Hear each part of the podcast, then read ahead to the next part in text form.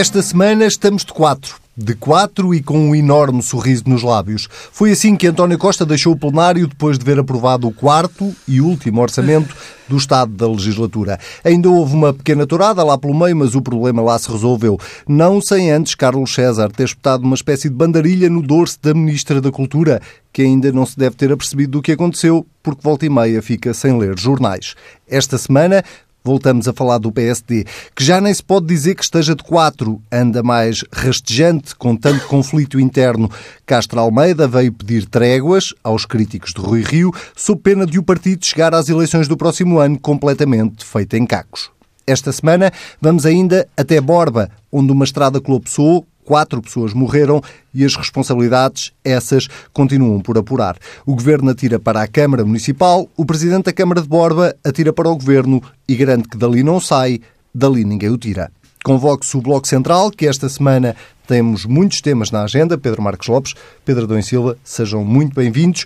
Vou começar por ti, Pedro Marcos Lopes, eh, e pela questão do orçamento, eh, que foi aprovado, para além, obviamente, da leitura política de eh, termos quatro orçamentos aprovados por um governo sustentado por uma solução política que há quatro anos, ou há três anos, neste caso, pouca gente provavelmente acreditaria que aprovaria quatro orçamentos. O que é que sobra eh, exatamente deste orçamento do Estado para o próximo ano? O que é que destacarias?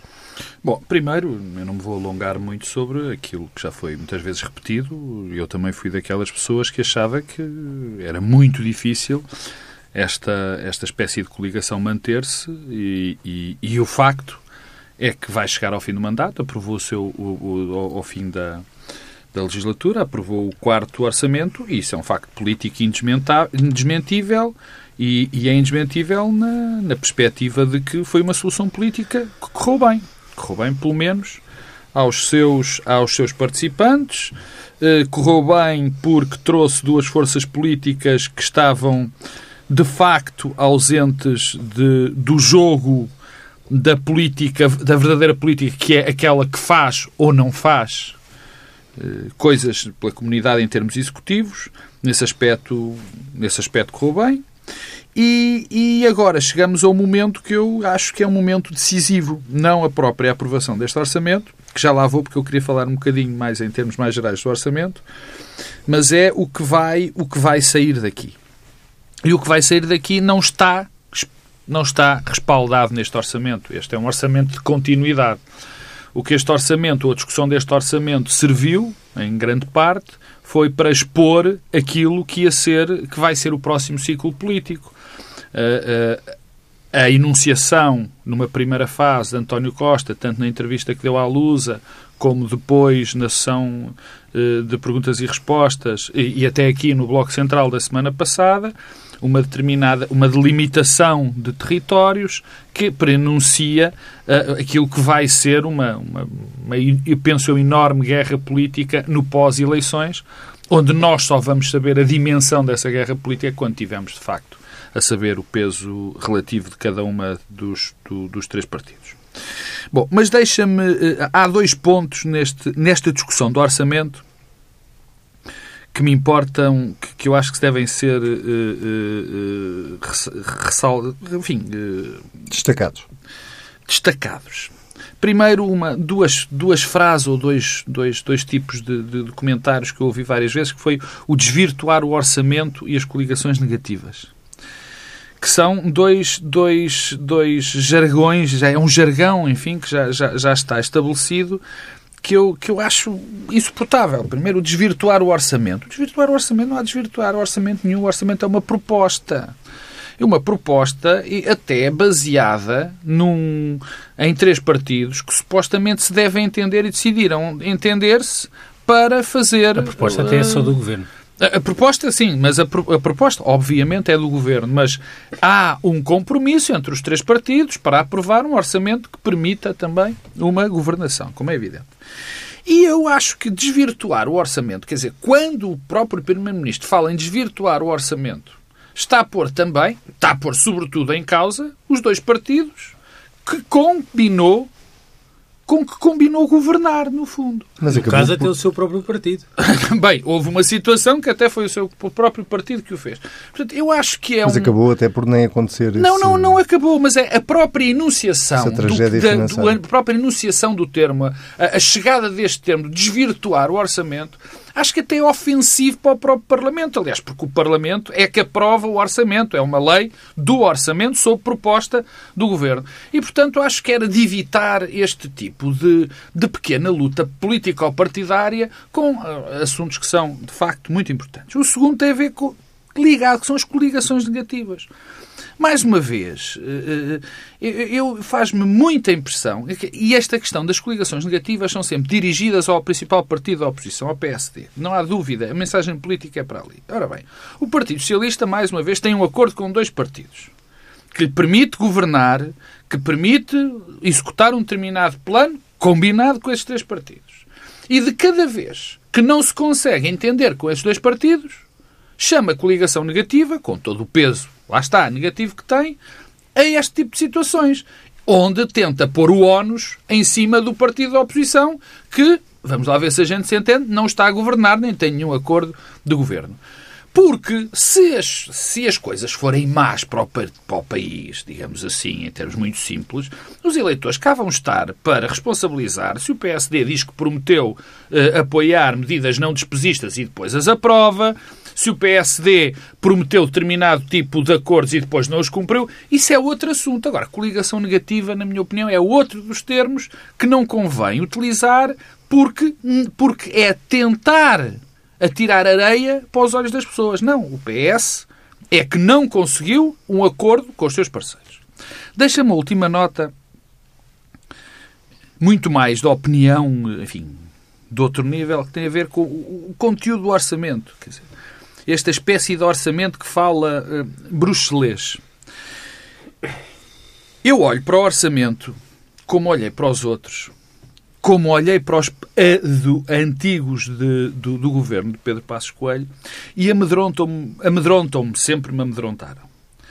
Eh, Pelo seguinte, porque vejo uma perspectiva de futuro que a, Euro- de que a Europa tem para países como Portugal e para países menos desenvolvidos dentro da Europa. Eu acho que estamos, eu já o disse aqui outras vezes, mas acho que estamos a perpetuar ou a tentar perpetuar, a Europa está a tentar perpetuar um modelo que vai ser muito perigoso para os países mais pobres, que tende a perpetuar a pobreza dos países mais pobres e, vai, é, e é feito em função, esta política orçamental, esta política económica, é em função dos países mais desenvolvidos e mais ricos. Isto porquê? Tentar que um país como Portugal, com as carências enormes que agora são visíveis todos os dias, ao, ao nível da saúde, ao nível de que vai, vamos falar no fim de Borba, de, de, de, de, de- Do Estado? Da não é mais do Estado, não, não- é mais do que isso. É na questão da Garante saúde, na questão da educação, na questão da segurança dos cidadãos, na questão de infraestruturas.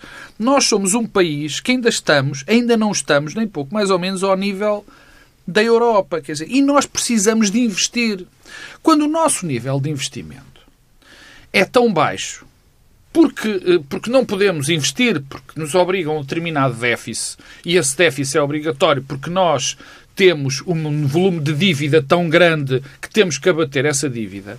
O que nós estamos a, o que a Europa nos está a condenar é uma espécie de morte lenta. Dir-me-ão, bom, isto é verdade, mas há movimentos, há sinais de que a Europa está a tentar trilhar outro caminho. Eu, eu tento vê-los e, de facto, há pequenos sinais. Mas o que eu acho é que, enquanto nós tivermos orçamentos deste tipo, o que vai acontecer é que nós vamos, eu vou repetir a expressão porque é aquela que eu acredito. Na morte lenta, nós não vamos desenvolver, nós vamos ter cada vez mais problemas nas urgências dos hospitais, cada vez vamos ter mais listas de espera, cada vez vamos ter mais problemas com a manutenção de, de- de infraestruturas, porque sem investimento e mantendo esta política, Portugal vai recuar mais e os países mais desenvolvidos. Mas isso não é apenas manter. uma imposição da Europa, não é? De- em vez de termos um déficit Não, 0,2 eu- no eu- próximo eu ano, não- podíamos eu- ter um sim, déficit. mas eu não estou. Mas ó, 0,5, é, isso é 0,7. detalhe, na minha opinião. É detalhe. Eu não estou a dizer que é uma imposição. Eu, eu- é- não é uma imposição. É a política que está assim definida. É a política que está, que está assim definida. Eu estou a criticar, estou a criticar, estou, estou a dizer que isto é um caminho terrível, como já disse de outras vezes, mas esta é a altura que o orçamento é onde mais, vê, mais, mais depressa vemos isto. Quer dizer, basta ver o nível de investimento que está programado para percebermos que vai ser um. vai continuar este problema. Pedro Adão e Silva, o que é que destacas deste Orçamento do Estado para o próximo ano? E desta discussão, sobretudo, hum. da, da reta final. Sim. Uh, destaco uh, o facto de nós, antes das discussões orçamentais, ao longo destes quatro anos, e até desde a votação da generalidade, à votação da especialidade e à votação final global, anteciparmos sempre uma enorme tensão que não se concretiza. Eu, eu julgo que esse é o aspecto mais saliente. É que há sempre uma expectativa de que as coisas se materializem em algo de insustentável politicamente e isso nunca acontece. Ainda a semana passada estávamos aqui a esta hora a falar e a discussão era em torno de um risco de uh, o orçamento ter um desvio uh, colossal de 5,7 mil milhões de euros. Também não percebo onde é que veio uh, esse número. Era a soma então... das propostas todas dos partidos. ora, Mas isso foi uma espécie de papão que o Primeiro-Ministro criou. Eu, por acaso, sabes que não acho... Bem, nos 5,7 mil milhões, talvez, mas que houve ali um momento entre a votação hum, na generalidade e a especialidade em que eh, se sentiram alguns ventos de mudança na posição dos partidos, eu acho que isso mesmo, aconteceu mesmo. Porque nós tivemos uh, declarações pré-orçamentais a dizer uh, dos partidos de esquerda que não votariam uh, propostas dos partidos de direita. depois tivemos declarações dando conta que o tema dos professores não estaria na mesa orçamental. E subitamente esse tema regressa, regressa com a disponibilidade do PSD a votar num determinado sentido e nada disso acontece. Uh, e eu, eu, queria dizer alguma coisa sobre essa questão mais específica, mas acho que o primeiro facto é esse: é que isto é o quarto orçamento, muito próximo do original, e a antecipação, quer dizer, foram semanas a dizer, bom, este orçamento deste ano, que é o de eleições, é que vai ser complicado. Uh, havia sempre qualquer coisa que ia acontecer e que não se uh, concretizou. Eu, eu, eu, já aqui o disse a semana passada, a, a, política nunca é uma coisa em que se é premiado por os louros do passado, é sempre uma projeção para o futuro e também uma coisa de memória recente. Eh, e julgo que isso é importante, porque de facto estamos aqui a aproximar-nos das eleições, no sentido que estamos a entrar num ano eleitoral. Eh, os partidos vão ser avaliados, e no caso os partidos que formaram esta coligação de governo, a Geringonça, não em torno de como é que isto começou, nem em torno de como é que correu, mas sim em torno de como é que vai acabar. Isto como é que vai acabar era determinante para eh, dar um contexto para as próximas eleições legislativas. Eh, e apesar de nós fazermos hoje uma leitura das sondagens que é mais ou menos unívoca, eh, se as coisas têm corrido mal nesta fase final, isto é, se a legislatura não tem terminado, uma parte importante da narrativa do PS, do PCP e do Bloco de Esquerda caia por água. É muito importante chegar ao fim da legislatura e terem sido aprovados quatro orçamentos. E, é importante para os três partidos de forma diferente. Mas, mas não for a isso, é haver problema. Achas que já não, acabou? isso é o meu outro ponto. Então, o Bloco de Esquerda dizia é não penso que se vai ver livre de é. nós. Aí o ponto, a palavra-chave é livre. Porque repara, Uh, uh, não o livre tempo de avançar. Porque... Isso é quase provocatório, tendo em conta que é o Bloco de Esquerda. Não, mas a palavra-chave é mesmo livre e eu explico porquê. Porque até aqui os partidos estavam amarrados uns aos outros. E, portanto, não estavam livres para uh, sublinharem e enfatizarem aquilo que são as suas agendas. Agora já não há orçamento. Já não há orçamento. Agora, os três partidos estão livres para dizer aquilo que de facto querem. Ora, e, os, e as eleições como horizonte eh, estimulam esse exercício de liberdade. E, portanto, eu acho que vamos assistir a um processo em que PS, PCP e Bloco Esquerda, à primeira vista, primeiro até mais o PCP e o Bloco Esquerda, mas o PS vai fazer o mesmo, vão sublinhar as suas diferenças. E, portanto, vai-se iniciar aqui uma fase em que parece que os partidos estão muito distantes e que tudo é, é inconciliável. Hum, eu, eu, devo dizer que acho que isso eh, traduz. Esse pontapé de saída numa... foi dado por António Costa, é, se me permite. Porque, era isso que eu ia dizer. É porque o principal interessado que isso aconteça é o PS. É, porque em todos, todos os momentos agora servem para reforçar a ideia de que o único partido de governo neste momento em Portugal é o PS, no sentido de que é o único que tem condições objetivas e subjetivas para governar. Por isso é que o PS enxota o Bloco de Esquerda e o PCP do governo. Não, porque, repara, cada vez que se sublinham a diferença, torna-se mais claro que eh, quem, tem, quem está num espaço de compromisso é o PS. e que os outros não são eh, viáveis como partidos de governo sozinhos, só são como partidos que suportam o governo, ao mesmo tempo que mostra eh, a fragilidade e expõe a fragilidade do, do, do PSD. E desse ponto de vista, eh, o tema dos professores, que acaba por ser um tema que marca eh, este final eh, da discussão orçamental de novo, é um tema muito curioso, eh, porque é um tema que, onde fica demonstrado que o PS está isolado. Mas este facto do PS estar isolado em torno desta matéria, eu julgo que favorece o PS. Um, e, e, e esta, este regresso ao orçamento do tema dos professores, na forma que, que, que este regresso ocorre, a meu ver, favorece muito o PS. Porque, repara uma coisa, eu devo dizer que não consigo compreender uma norma orçamental que diz o governo tem de sentar à mesa com os parceiros. Eu não, eu, acho que, aliás, isto é um mal mais vasto, que é, é esta, é, isto que está a acontecer em Portugal, não começou com este governo, mas com este governo é, é bastante verdade, mas até já vinha do passado, que é toda a política se resume ao orçamento. E o orçamento do Estado passou a ser um sítio onde se legisla sobre tudo e mais nada, o que é mau, porque fica uma norma lá perdida no meio do orçamento, não há preâmbulos, não há exposição de motivos, não há nada, mas também onde se, onde se introduz normas que não têm a ver com a estratégia orçamental. Repara, esta norma de, de, obrigar o governo a negociar, que tipo de consequência é que tem? Desde logo o incumprimento. E se o governo não negociar, o que é que acontece? Bom, e se sentar à mesa, abrir um processo negocial, passado cinco minutos, disser, bom, eh, há aqui eh, uma não distância, nos não nos entendemos, não vale a pena prosseguir as negociações. O que é que acontece? E o que é que acontece aos dois anos que já estavam prometidos? Bom, mas isso, isso, isso está no orçamento. Está em Belém neste momento, está por Não. promulgação. Sim, como todo orçamento. Então, bom, bom, bom ângulo, Presidente da República, é que eu suspeito que eh, o Presidente da República estava a aguardar pelo orçamento para eventualmente eh, não promulgar essa, essa questão dos professores. Porquê? Porque se, o orça, se, se, os partidos do Parlamento tivessem um entendimento muito distante daquele que o Governo uh, tinha sobre essa matéria, isto criava aqui uma oportunidade para o Presidente da República. Agora, o que é que aconteceu? É que aconteceu a combinação de duas posições, uh, dos, aí uma coligação negativa, uma coligação entre os partidos de direita e os partidos de esquerda, que não se entenderam sobre uma coisa que podia ser problemática para o Governo.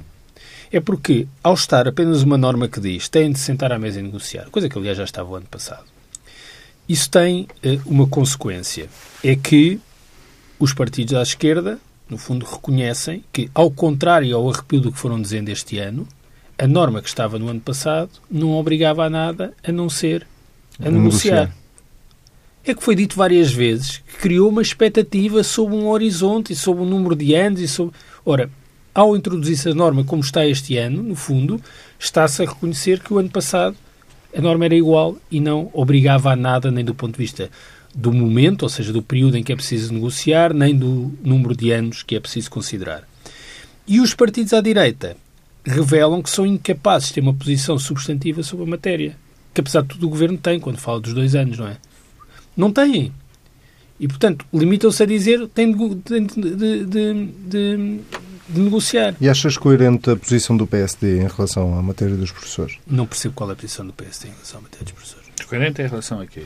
Eu não sei qual Coerente é a em relação até àquilo que foi uh, a prestação do PSD quando estava no governo. É, é clara. A posição do PSD... O PSD tem dito agora que defende que as carreiras dos professores é devem ser devolvidas. Claro, é claro. Então porque, acordo, então, porque não votou, e é coerente então, com, não votou a, com o passado e com o rigor não, orçamental e com, oh, Selma, com tudo discordo, o resto. Isso é outro assunto. Não, desculpa, eu discordo da tua asserção. Porque a tua asserção dá razão àquilo que eu estava a dizer. E tu discordas? Não, não, não, não. Não no sentido que é clara. Ah. Porque não é clara. Porque se fosse essa posição que tu dizes, o, o PSD tinha de ter votado juntamente com o PCP e com o Bloco de Esquerda. Ora, as posições não eram exatamente a, a norma, a norma não diz se, se, a posição do PSD é que devem ser recuperados todos os anos, essa posição é igual à do PCP e do Bloco de Esquerda, que é igual à dos sindicatos de professores. Mas há uma questão de timing. Só que a norma que fica no orçamento é apenas de negociar. Ou seja, ninguém se compromete com. Podiam ter comprometido com. E se isso tivesse acontecido, eu acho que o Presidente tinha aqui margem de manobra para Ninguém se quer comprometer portanto, Ninguém se quer questão. comprometer e, portanto, a posição é tudo menos clara. É uma posição, aliás, bastante contraditória e que, aliás, eu acho que favorece o PS, por estranho que isso possa parecer, e, e dá bem conta, e dá bem conta das dificuldades que o PSD enfrenta. Eh, Nós estamos sempre, e aliás vamos falar disso, não é? Estamos sempre a dizer que o PSD vive num clima de guerrilha interna. O PSD vive num clima de guerrilha interna porque isso é uma manifestação de um problema mais vasto, que é os sinais contraditórios que o PSD dá sobre várias matérias de políticas públicas. Foi assim com o tema da demografia, que deixaram de falar, aliás, com o da saúde, com uma posição ao contrário. Quando chega à educação, também não se percebe bem qual é a posição. Não se percebe por causa do ruído que existe, Ah, sim. Pedro. Não é por problema Olha, da comunicação. Há, há, oh, oh, Pedro, há, Eu- há- há temas em que eu acho que o PSD é beneficiado pelo ruído impedir que Isso se é perceba qual é a questão. posição. Não, isso é outra questão. O- Vamos então ao PSD? Podemos ir? Sim. Eh, Já que, já que está dada a deixa e, e porque ainda temos um outro tema a seguir. Pedro Marcos Lopes, eh, esta semana Castro, Castro Almeida, numa entrevista ao público e à Rádio Renascença, eh, pedia tréguas eh, aos críticos internos de Rui Rio, precisamente para, eh, para que a mensagem do partido pudesse passar e ela não estava a passar pelo ruído todo que existia. Em, essa é a única explicação ou isto que o Pedro Dão e Silva estava a dizer eh, eh, não deixa também de fazer algum sentido? Quer dizer, não é a única explicação, mas eh, é evidente que não é a única explicação, mas também é, me parece suficientemente claro que as mensagens políticas que Rui Rio e a direção de Rui Rio querem passar ou tentam passar ficam bloqueadas por aquilo que é que é que eu tenho que assumir que é normal, que é o facto da guerra aberta que existe no PSD ser tão forte, ser tão, eh, eh, eh, enfim, tem uma tem uma, um, um eco tão grande, é tão vistosa, de que é quase impossível passar-se por esse conflito para ver quais são as propostas. E eu não estou agora a julgar se as propostas estão certas ou estão erradas. Eu, por exemplo, acho que as propostas que o PSD fez para a saúde não foram, não são certas. Mas, mas isso é outra história. O problema é que a quantidade de ruído que é feita, a o nível de contestação interna é tão violento que não deixa que se fale de mais nada no PSD. Eu, eu, eu tenho ouvido, bem, o PSD não faz oposição, o PSD não fez oposição. É, é verdade. Que de facto acaba por ser verdade. Mas é verdade por um motivo muito simples. É porque nem se ouve o que o, o o líder do PSD diz. Bom, Castro Almeida teve uma. Teve um- uma, uma deu uma entrevista que me parece muito interessante. E Castro Almeida, aliás, não é suspeito de, de ser um apoiante de Rui Rio, porque foi, aliás, mandatário da candidatura de Santana Lopes. E, portanto, não. É alguém que me parece que se pode ouvir sem achar que é propriamente um à parte chique de um do lado ou do, ou- ou do outro. E eu acho que foi muito, muito claro. É evidente que aquilo que está a passar no PSD é um suicídio coletivo. É, de facto, um suicídio coletivo. E o problema é que eu não sei se esse suicídio coletivo é propositado mesmo, ou seja, é mesmo um suicídio coletivo, ou as pessoas não sabem o que estão a fazer. Porque eu, a minha visão tem a ver com o seguinte: há uma linha do PSD que está absolutamente desagradada e não quer o, o dever, o, o- que não concorda com o recentramento ideológico e político do PSD. Não concorda com ele. Acha que o PSD tem que ser um partido muito à direita, acha que se deve seguir a, a linha de Passos Coelho dos últimos dias, acha que eh, as propostas de centro são propostas erradas, acha que se tem de extremar as posições. É uma posição, obviamente, legítima. Ainda para mais, essas pessoas que acham isto são pessoas que têm um palco ótimo que se chama Parlamento. A contestação interna do PSD está no Parlamento. Não é em vão. Eu lembro-me de falar de, de- de- de- deste, deste- dessa entrevista de Castro Almeida e dizer que isto me fazia lembrar os inadiáveis contra Sá Carneiro. E, curiosamente, hoje o, o Diário Notícias traz uma peça a lembrar isso.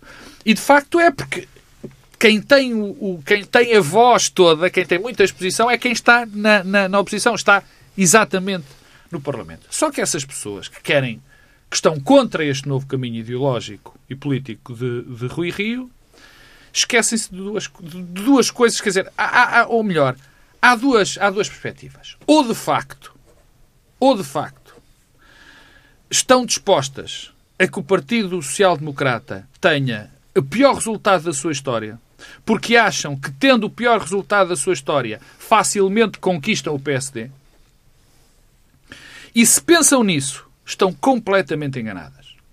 Porque se o PSD tem um resultado catastrófico, ou seja, abaixo dos 25% por aí, quando forem pegar no partido, não lhes serve para nada, porque o partido já não serve para nada. Ou pegam num partido destruído que vai ser muito difícil de reconstruir. Ou então o objetivo é mesmo esse: destruir o PSD para construir algo que nós não sabemos o que é, mas penso que seja um partido dentro dessas linhas uh, ideológicas e programáticas. E tu inclinas-te mais para um. Eu não, quer dizer, eu francamente, eu, eu, eu acho muita estupidez, francamente, as pessoas pensarem esta oposição interna, achar que se o PSD tiver um resultado catastrófico, vão conseguir voltar a ter um PSD forte. Porque Sim, o PSD é um partido de poder. O PSD é um partido com bastante plasticidade, digamos assim, ideológica. É um partido que depende do poder. Ora, neste momento, o PSD não tem o poder executivo, está fora do governo, e perdeu, tem vindo a perder constantemente e de uma forma extraordinariamente perigosa o poder que tinha a nível local. Eu já o disse aqui várias vezes, nas 20 principais autarquias, o Partido Social Democrata tem três, em termos populacionais. Quer dizer, e mesmo essas, há duas que, sim, estou convencido, mas é provável que perca. Eu peço desculpa, não sei se são três, são quatro. Uhum. Peço desculpa de não poder precisar. Não tenho Bom, mas esta deterioração, se as pessoas acham que, de, que fazendo com que o partido tenha esse resultado, aconteça isto, é o fim porque estão enganadas. Deixa-me só terminar dizendo que o problema grave disto não é só para o PSD. Muito longe disso. Um desmembramento do PSD, esta possibilidade do PSD ter resultado um resultado tão negativo, gera um problema grave para o, para o próprio sistema político. Porque a reconfiguração à direita ou à centro-direita é um processo que pode, que tem perigos, na minha opinião, evidentes de extremismos, de falta de alternativa para, para as pessoas que se sentem que, que não são, que não são de, dessa direita toda, que, que é a grande maioria da população, é alguém que está ali entre o centro-direita e o centro-esquerda. Acho um problema. Não é só para o PSD, nem pouco mais ou menos. É para toda a gente eh, para todo o país e para o sistema político e partidário em especial. Pedro Adão e Silva, ia eh, pegar um bocadinho nisto que o Marcos Lopes estava a dizer, eh, mas pelo lado de, do, dos efeitos que um desmembramento Sim, mas, um mas eu discordo de uma parte importante do diagnóstico. Desde logo, o Castro Almeida é vice-presidente do Rui Rio, nunca foi apoiante do Santana Lopes. Quem foi apoiante e mandatário de Santana Lopes foi o Castro Henriques. Ah, desculpa são duas lá, pessoas, razão, são duas pessoas razão, diferentes, apesar de tudo. Dois presidentes, ex-presidentes. Um Mesmo ter corrigido que... que, é, eu, eu, eu, é evidente que há imenso ruído é, imensa disputa interna uh, no, no, no, PSD. Eu uh, registro que o Pedro Marcos Lopes agora já diz que isto é uma coisa que nunca aconteceu e até já falo dos inadiáveis, mas portanto há vários casos, eu disse aqui sistematicamente, a história do PSD na oposição é uma história com muitas semelhanças a esta do ponto de vista uh, da, da virulência da Mas olha, da, eu sempre disse que isto era o pior. Não, tem mas, memória. Mas eu não sei se é o pior sequer. Uh, e, e, a questão é muito mais uh, estratégica, programática do que propriamente de conflitualidade pessoal ou de grupos. Porque, na verdade, isso é uma manifestação de um problema mais vasto. Quer dizer, nós podemos focar-nos no efeito. E o efeito, de facto, é o ruído permanente. Mas talvez valha a pena olhar um pouco para as causas. Uh, e Rui Rio quis recentrar o PSD para explorar o facto do Partido Socialista estar coligado com o PCP e com o Bloco de Esquerda, e, portanto, dizer que o Partido Socialista estava nas mãos dos partidos à sua esquerda e que isso tirava ao Partido Socialista e ao Governo qualquer capacidade reformista. Isto era a linha uh, de Rui Rio, que era uma linha, a meu ver, que tinha potencialidade. Mas qual foi a primeira coisa que fez? Assinar compromissos com o Partido, Partido Socialista. Socialista. E, portanto, logo aí libertou o Partido Socialista da crítica que tinha acabado de fazer. De tal forma que o PCP e o Bloco de Esquerda não se cansaram de criticar o Governo e o Partido Socialista por estar a aliar à direita. E é refazer o Bloco Central. Primeiro equívoco. Depois, sempre que falou eh, de políticas, deu sinais muito contraditórios. O tema da demografia, que foi assim talvez a primeira afirmação, o PSD cometeu um erro, eh, quer dizer, que é uma espécie de pecado original mesmo, que é depois do que se passou nas últimas legislativas, dificilmente se pode apresentar medidas e ter um programa eleitoral que não seja quantificado e que não tenha metas e objetivos. As primeiras medidas apresentadas pelo PSD eram uma coisa sem cálculos, sem valores, que, que gerou logo confusão sobre o que é que estávamos a falar em relação às prestações que já existiam, substituíram, substituíram. Portanto, deu aqui um sinal de fragilidade técnica quase. A seguir, saúde. O partido que se ia recentrar, qual foi a mensagem que as pessoas guardaram sobre as propostas para a saúde? PPPs. PPPs, estás a ver? Depois a seguir, educação. Não foi essa a proposta para a saúde. Não, foi gestão, não foi, não foi mais PPPs, foi a gestão. ele disse o que é foi que ficou gestão. na memória ah, das pessoas. ficou, mas estás desculpa, a ver, eu vi uma é conferência de desculpa, eu vi uma conferência de É, imprensa está. de Luís Filipe Pereira e David Justino, duas pessoas com que para, tenho imensa simpatia e que acho que têm imensas qualidades, mas que foi uma coisa correu muito mal. Correu como, como ato E correu mal comunicacional. não foi ato correu. comunicacional porque não se percebia o que é que estavam a dizer. Então, desculpa, se não se percebe o que está a não dizer, é perce- ato não, Não, é comunicacional, comunica, não se percebia porque os sinais que estavam a dar eram todos no sentido de liberalizar a E oferta. que não era essa a proposta, de Pronto, facto, todo então, barato. então, mas era, mas não Eh, foi. Finalmente, sobre a educação, o PSD andou aqui 10 dias sem se perceber se queria também hum, hum, corrigir tudo para trás e fazer recuperar os anos todos eh, em que as carreiras estiveram eh, congeladas. E Para finalmente, concluir isto, finalmente, o banho de ética. Quer dizer, o banho de ética tem sido péssimo para Rui Rio. Porque tudo aquilo que acontece é avaliado e escrutinado com base neste critério. E, portanto, cada vez que há um deputado que falta, torna-se um problema para Rui Rio. Ora, estas é que são as causas do problema que o PSD tem. Não, Ah, E, portanto, eh, se a isso somarmos uma, uma clivagem profunda sobre o, qual deve ser o tipo de afirmação do partido, eu, eu devo dizer que acho, acho que aqueles que no PSD eh, apostam tudo num péssimo resultado do PSD eh, estão a ler mal a coisa, porque, um, é, é muito mais difícil levantar um partido eh, a partir de 20 e tal por cento, que é um partido a partir de 30 e tal. Hum, dá incentivos para eh, um processo de reconstrução da direita em Portugal. Aliás, é a imagem do que aconteceu na maior parte dos países eh, europeus, onde houve uma profunda reconstrução do espaço da direita. Isso pode, aliás, ter efeitos do lado do CDS. Acho que o CDS tem motivos também para estar eh, preocupado e esta ilusão de que as pessoas vão fugir do PSD e, e votar no CDS não passa disso. É uma ilusão. Isso tem sempre um lado. o, o efeito disso é marginal. E, e- e eu, que sou ultra cético do ponto de vista da aritmética em relação à possibilidade do Partido Socialista ter uma maioria absoluta, eh, começo a achar que se pode estar a construir uma maioria absoluta com a votação mais baixa de sempre. Isto é, eh, o PS pode precisar de menos percentagem de votos para ter uma maioria absoluta do que noutros momentos. E porquê? Porque, pela segunda vez na história da democracia portuguesa, Santana Lopes pode bem oferecer uma maioria absoluta ao PS agora de forma diferente. Porque repara, em alguns distritos onde há poucos deputados, o crescimento, mesmo que pequeno, do partido de Santana Lopes pode ser o suficiente para o Partido Socialista eleger o último deputado aí com que ele poucos não votos. tem votos, Pedro. Não é É preciso que ter não muitos. tem Não é votos. preciso ter muitos. Ai, Não é nem, preciso é, ter muitos. nem, nem tem muitos, nem É, é, poucos. o último deputado, que é, será necessariamente disputado entre o PS e o PSD, uma pequena descida do PSD à custa de perdas de votos para, para Santana Lopes, pode ter como efeito o PS eleger o último deputado com poucos votos. Eu acho notável, tem de ser isto, eu acho notável é o Pe- o Pedro não achar que isto é a pior crise do PSD e depois dizer que se Não está a disse- prever eu não uma que reconfiguração pior, da não- direita. Isso já aconteceu. Não, tá, da direita já desculpa. aconteceu. Não, reconfiguração Eh, da direita então não em Portugal desta maneira. Formou a ASDI e tudo. Não, está bem, mas não, Eh, desculpa, mas o que nós estamos a prever e o que tu falas, o Não, que tu, não, não, é, o que tu não a dizes é pior crise. Dizer, tu, tu descreves um cenário de conflitualidade interna. Brutal.